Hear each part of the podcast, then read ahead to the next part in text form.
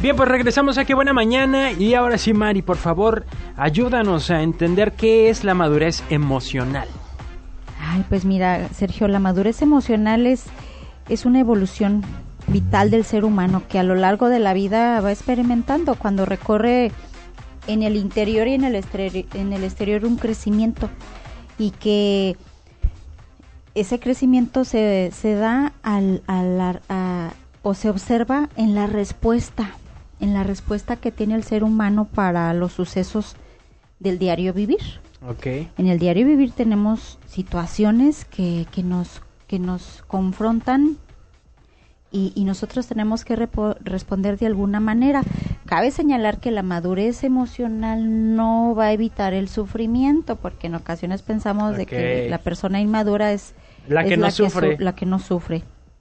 Pero más bien, este, evita el, sufrimiento innecesario. Ahí está una clave.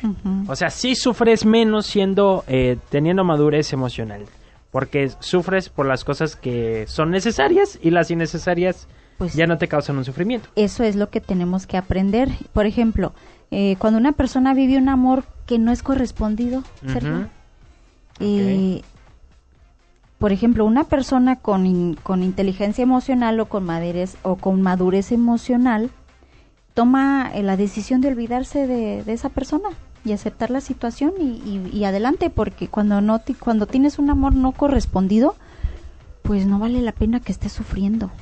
El amor debe de ser recíproco.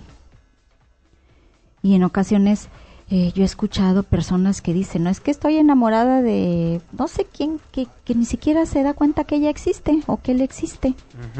y, ahí es donde estamos equivocados. Eh, el amor es una decisión.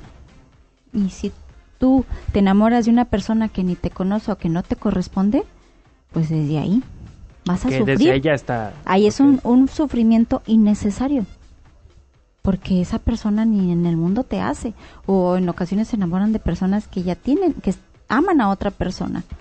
Y pues ahí es donde pues no no es necesario sí entonces también eh, las situaciones que eh, que pasan en la vida como la aceptación verdad de, de lo que sucede cuando sufrimos también es cuando no aceptamos eh, lo que está sucediendo y queremos que pase otra cosa o que suceda algo diferente. Como, como estar en negación, ¿no? ah, sí. no, esto no. Y están en un, en un estado de preocupación crónico, una, en un estado de preocupación toda su vida. Hay un autor que, que Paul Vaslavic se llama, que él tiene un libro que se llama El arte de amargarse la vida. Porque dice que, que tú te amargas la vida solito.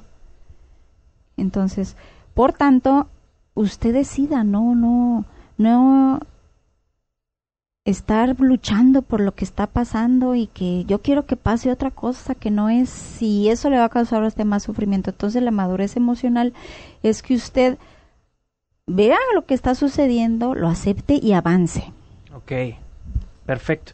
¿Te parece si hacemos una pausa comercial? Por lo pronto, hasta ahorita ya sabemos que... ¿Qué es la madurez emocional? Y ahora enseguida, cuando regresemos, vamos a ver las características de la madurez emocional. Muy bien. Y algo que yo quería resaltar, pues es que si usted se pregunta, ¿y para qué será importante tener madurez emocional? Pues es para que usted sufra menos, para que usted ya no sufra por las cosas que no son necesarias sufrir. Hacemos la pausa comercial y regresamos.